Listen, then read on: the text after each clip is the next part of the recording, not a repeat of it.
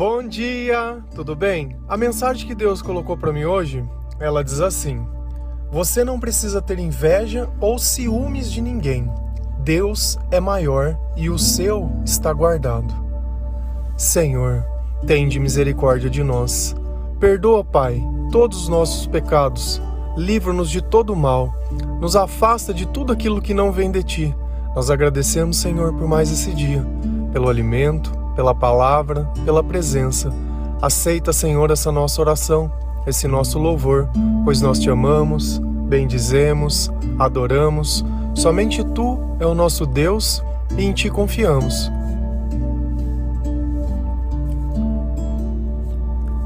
Nós sempre tentamos justificar os ciúmes como cuidado. Só que o ciúmes é uma forma de eu pensar mal nas outras pessoas achando que pelo simples fato dela falar com alguém, ela já vai fazer alguma coisa de errado. O ciúmes fala mais sobre mim do que sobre as outras pessoas, sobre a minha insegurança, sobre a minha possessividade, sobre aquilo que eu acho que é meu. E no fundo, nada é nosso, tudo é de Deus. O nosso filho não é nosso, a sua mãe não é sua, a sua vida não é sua e não existe nada nesse mundo que seja seu. Sabe por que eu falo isso? Porque quem pode controlar o dia da própria morte? Quem pode evitar uma notícia ruim? Quem pode impedir que uma pessoa te deixe ou te largue? Ninguém. No fundo, nós gostaríamos de imaginar que temos o controle que não temos. Mas a gente sabe que todas as vezes que as coisas elas saem de controle, nós não temos a quem recorrer. Nós não temos. E quando essa ilusão de que eu tenho controle de todas as coisas ela acaba, nós nos sentimos as piores pessoas do mundo. O mundo fica grande demais e a gente fica pequeno. Porque quando a gente tem uma dependência emocional de alguém e essa pessoa não está perto, parece que a nossa vida ela já não tem mais sentido e já não tem mais razão. E o que é inveja? A inveja é eu querer aquilo que o outro tem, mas sem trabalho é eu querer colher aquilo que eu não plantei. É eu querer apenas a vitória, sem precisar ter treinado, sem precisar ter me dedicado, sem precisar ter nada. É eu querer ter o aspecto de perfeição, mas não ter Deus perto de mim. É eu querer julgar todas as coisas, sem saber qual é a real história dessas coisas. E isso está sempre dentro de nós, anda de mão dadas, o ciúme e a inveja. Será que eu preciso ter ciúmes das coisas que eu tenho? Se a gente nota, às vezes, uma criança, ela não consegue dividir um brinquedo com outra. Tem ciúmes, grita, birra, não quer, não deixa. Talvez você se relacione com alguém e também sinta ciúmes. Você não confia na pessoa? Ou você é o caráter dela? Quando você está perto, ela tem caráter, quando não tem, quando você não está, ela não tem. Então, quando nós nos convertermos ao Senhor, pra gente tanto importa, tanto faz. Se a outra pessoa for me trair, ela vai me trair, independente. Independente, não é Deus que vai evitar isso e também não sou eu. Por quê? Porque é individual, é cada um com cada um. Eu tenho direito de cuidar da minha vida, eu tenho direito de cuidar daquilo que eu sinto, das coisas que eu faço. Eu tenho que me capacitar. O que o outro faz, paciência. Agora, se na hora de escolher o seu relacionamento você não tinha Deus no coração, ou não mediu, ou não avaliou as coisas, aí também já não é problema nosso.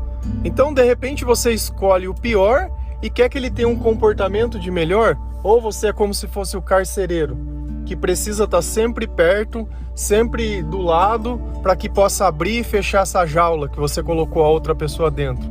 Ela nunca vai ser assim. Se a gente vai lá em Tiago 3, versículo 14 a 16, a palavra do Senhor ela diz assim: Contudo, se vocês abrigam no coração inveja amarga e ambição egoísta, não se gloriem disso nem neguem a verdade. Esse tipo, entre aspas, de sabedoria não vem dos céus, mas é terrena, não é espiritual, mas é demoníaca. Pois onde há inveja e ambição egoísta, aí há confusão e toda espécie de males um ponto interessante. Eu falei sobre inveja e ciúmes. Ah, mas a palavra aqui só está falando de inveja. Exatamente. Existem outras traduções da Bíblia que, ao invés de estar tá escrito inveja, ele usa ciúmes.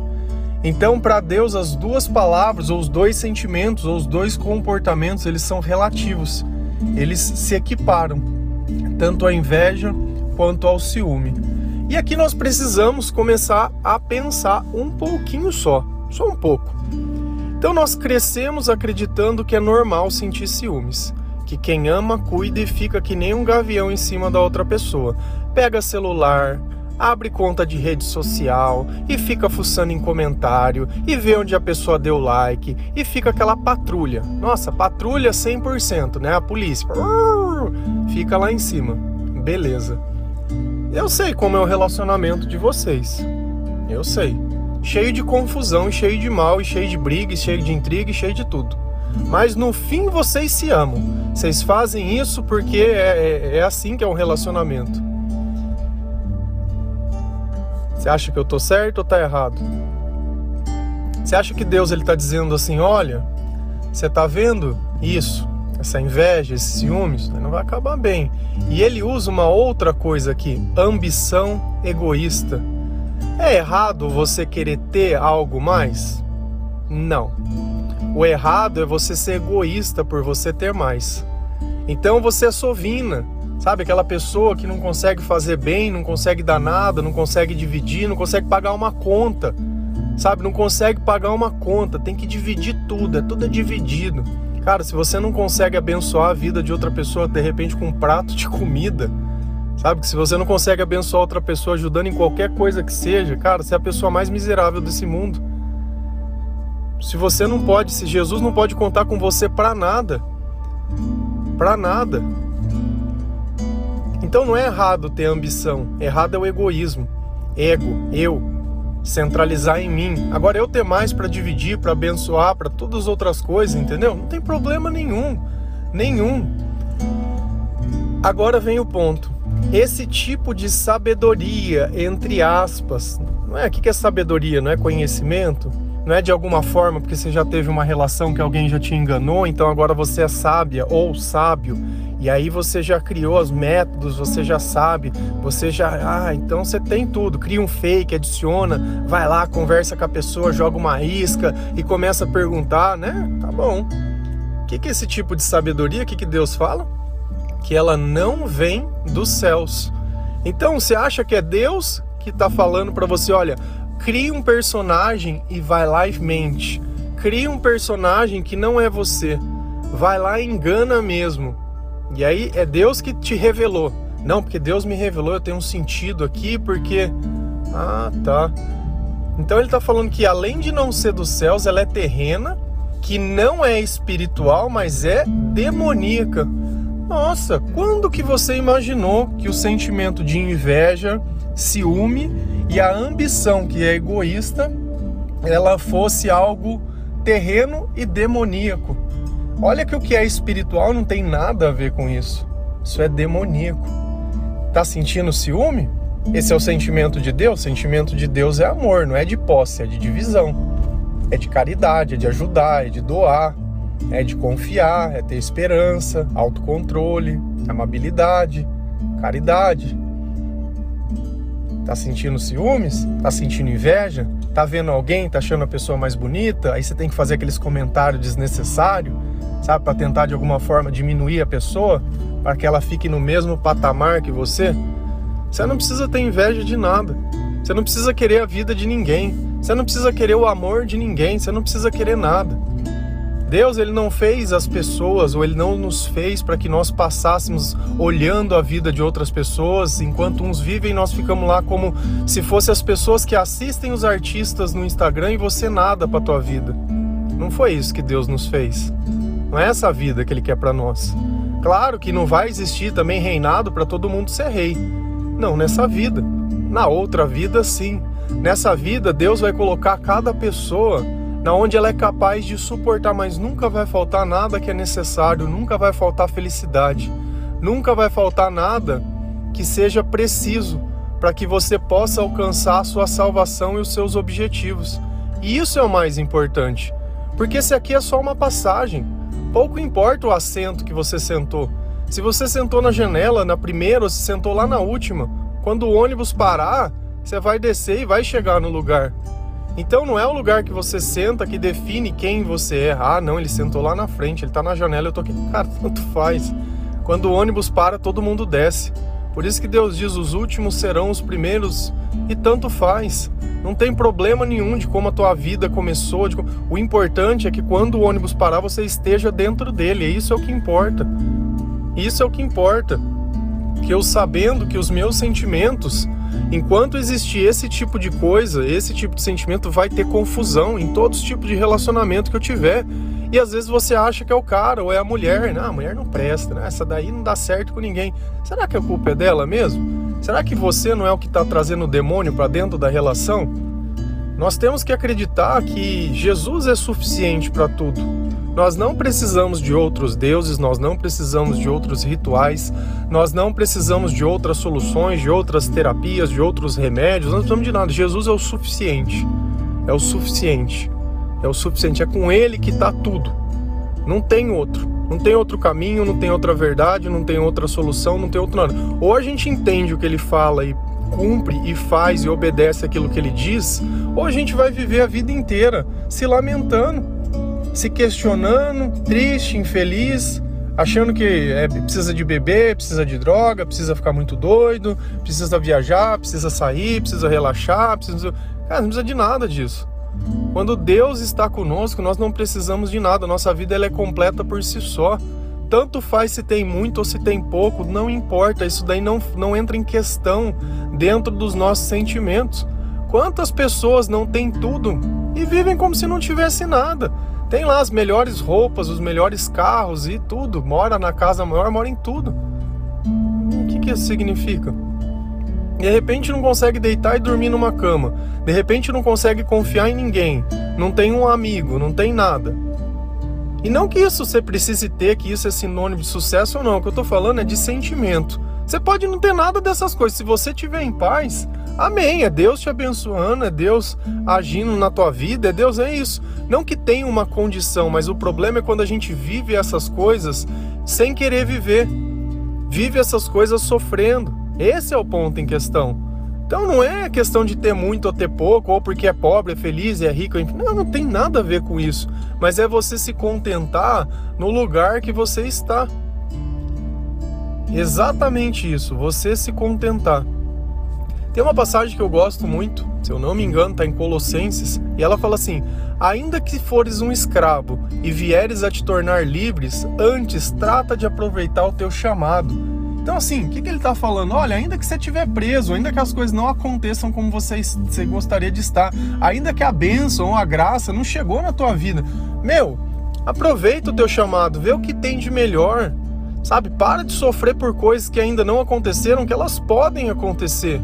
Aproveita, aproveita. O tempo ele é raro, o tempo ele é único. E não adianta nada a gente querer viver fora de tempo, pensando em como as coisas deveriam ter, no que você gostaria de ter, no que você gostaria de fazer, e o que você pode fazer hoje você não faz. Tá vendo tudo sendo destruído, sonhando com coisas que não existem e não fazendo nada. É como se você tivesse dentro de um barquinho, tivesse uma canequinha, tá vendo o barco enchendo de água e você não tira nada, só fica pensando que se fosse um barco maior, nada daquilo teria acontecido e o barco afundando você ali, lamuriano, meu, vamos pôr uma canequinha lá, vamos tentar fechar o buraco, vamos, vamos solucionar o problema. E Deus já está dizendo dois problemas aqui. Olha, três problemas na verdade: inveja, ciúme e ambição egoísta. Ó, isso é demoníaco, isso não é de mim. Se você está fazendo isso, não sou eu que estou te influenciando. Se você é uma pessoa que se diz cristã, batizada, ou que vai na igreja, ou que acredita em Jesus, e sei lá o que, e pratica essas coisas, o demônio está na tua vida, meu amor. Tá na Bíblia. Ai, não concordo. Não importa. O que o diabo mais quer é que nós não concordamos com Deus, porque todas as vezes que nós discordamos de Deus, nós concordamos com Ele. E nós estamos dando autoridade a Ele fazer o que quiser. E o que, que ele vai fazer? Confusão, confusão e toda espécie de mal. Depois sai na pancada, depois sai xingando, depois sai. Cara, sai do cabo. Sai do lugar. O diabo dentro de duas pessoas. Agora você imagina um casal onde os dois são assim. Misericórdia. É palco de maluco. Como é que vive uma relação? Eu tenho dó dos filhos. Eu tenho dó das crianças que têm que ficar presenciando muitas vezes esse tipo de loucura. Como que elas vão crescer dentro dessa casa? Quais são os ensinamentos? Quando o pai ou a mãe não tá perto aí falando, e aí, o que, que vai acontecer com essas vidas? Sabe, para de pensar um pouquinho, cara, vive numa maluquice. Tira o foco, muda o foco, muda as coisas. Tá bom. E o que, que Deus me ensina? O que, que Ele fala? Onde que eu tenho que colocar o meu foco? Como eu reconheço a sabedoria que vem dos céus? Tá bom. Na Bíblia ensina também, Tiago 3, versículo 17 e 18. Mas, mas, a sabedoria que vem do alto é, antes de tudo, pura, depois, pacífica, amável, compreensiva, cheia de misericórdia e de bons frutos, imparcial e sincera. O fruto da justiça semeia-se em paz para os pacificadores. Nossa, vamos destrinchar novamente como é a sabedoria que vem de Deus, ou como é uma vida cheia do Espírito Santo, como é uma vida quando nós obedecemos a palavra de Deus. E agora eu queria que você imaginasse o seu lar, a sua casa, o seu trabalho, as suas relações sendo desse jeito. Antes de tudo, pura. O que é pureza? Pureza é é eu, parar de pensar mal das outras pessoas, é eu parar de duvidar, eu parar de questionar, eu parar de achar. É puro, é puro. Puro, não deixa dúvida. Depois, pacífica. Então eu vou querer ficar falando coisas que eu vou arrumar rolo? Eu vou querer ficar questionando, criando situações para arrumar brigas e discussões? Não. Que mais que ela é? Amável, compreensiva, se colocar no lugar do outro, imaginar o que o outro sente, entender eu sempre falo para vocês, pessoas sem Deus não vão ter comportamentos de pessoas com Deus. Se para nós que somos cristãos, que lemos a Bíblia, já é uma luta diária, você imagina para quem não é? Você imagina para a pessoa que sente ciúmes, você tá ali esperando que ela seja amável, ai, que ela seja compreensível essa sabedoria é de Deus, a outra não é. As duas não se misturam. Não tem como a mesma pessoa ter o comportamento que você espera, cheia de misericórdia e de bons frutos. E a gente conhece os frutos da nossa vida quando a nossa amizade causa transformação na vida de outras pessoas. Tem amigos que causam destruição. Você já parou para pensar que o primeiro cigarrinho que você enfiou na sua boca, ou seu primeiro copo de cerveja, ou sei lá, alguma coisa, foi o teu amigo que deu para você? Teu amigo. E o que às vezes a gente não entende é que aquele primeiro cigarro foi o começo da enfisema pulmonar, que o cara ia morrer daqui 40, 50 anos, que aquele copo de bebida que ele tomou lá atrás é a internação que ele tá lá, no, que ele virou dependente. Né? Aquele baseadinho, a cocaína, foi o trampolim, o crack, não sei o quê. É um amigo, é um amigo. Amigão, amigão, ô, oh, meu amigão aqui. Não, a gente gosta das mesmas coisas que amigo. Isso quando não somos nós esse amigo, né? Tem bons frutos? Não tem, só tem morte e destruição. Diferente quando a gente se converte que você manda esse devocional, que você divide a palavra de Deus, que você divide o seu testemunho e que você vê, vê vidas sendo transformadas através do Evangelho de Jesus Cristo. Por quê? Porque na tua vida Deus fez uma transformação tão grande que chamou a atenção de outras pessoas. E essa transformação tem ajudado a mudar a vida de outros que te conheciam. Hoje você não oferece mais o cigarro, nem a bebida, nem nada Hoje você, hoje você oferece o Evangelho, oferece o amor, oferece Jesus Cristo, oferece disciplina, conhecimento, oferece o testemunho, uma pessoa que dá aconselhamento. É diferente, tem bons frutos. O fruto da justiça semeia-se em paz para os pacificadores. Nós nos tornamos os pacificadores, aqueles que não querem mais ficar arrumando confusão Aquele que o outro ergue a voz, você já não ergue. Então, para nós que deixamos a nossa justiça ao Senhor fazer, vai caber ao fruto da paz. E dentro dos bons frutos tem um negócio que é ser imparcial. Imparcial é eu não olhar os meus interesses. Então eu tenho que dizer a verdade, se eu fiz, eu tenho que falar. Independente que vai contra mim ou que não me favorece.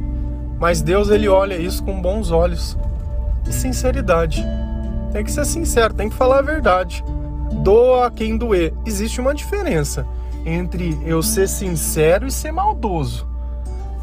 A sinceridade ela tem que ser entregue quando a pessoa ela te pede. Eu não posso ficar olhando de repente para uma pessoa e ficar apontando os defeitos dela. Não, mas é sincero, olha ele lá como ela é. Oh, não, tá gorda. Não, olha lá para você ver. Não, isso não tem nada a ver. Ou eu faço um comentário que eu posso acrescentar alguma coisa para a pessoa. Quando ela me diz, olha, eu gostaria de ser melhor, olha, eu gostaria de mudar isso, eu... ah, isso tudo bem, ó, você pode fazer assim, você indica um caminho. Todos nós temos defeitos, é normal, é normal. Isso é normal, mas também não é motivo de se vitimizar. Tudo pode ser mudado, tudo pode ser transformado, principalmente quando nós estamos em paz, porque aquela compulsão por comer já não tem mais, aquela ansiedade já não tem mais. Você já fica tranquilo, você já não gasta dinheiro com besteira, você já fica mais consciente nas coisas, você já conhece como vai fazer, não fica naquele estado de paranoica começa a gastar tempo com coisas que podem melhorar a tua sabedoria do alto, como melhorar lendo a Bíblia, ouvindo a Bíblia, né, gastando mais tempo em Deus e menos tempo em relações humanas, aí tudo bem. Aí as coisas elas começam a dar certo. E aí você tem acesso àquilo que Deus já tinha guardado para você. Que às vezes ele não te dá hoje, por quê? Porque você não tem sabedoria.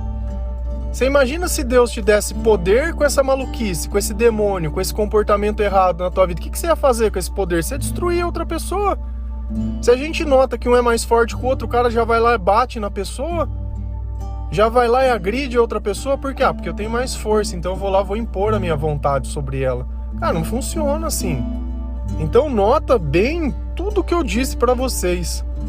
E nós temos que praticar isso dentro de casa. Então você tem que entrar na raiz. Por que, que eu tenho ciúme? Por que, que eu tenho insegurança? Por que, que eu sou desse jeito? Por que, que eu tenho inveja? Por que, que eu não trabalho? Por que, que eu não me contento com o que, que eu tenho?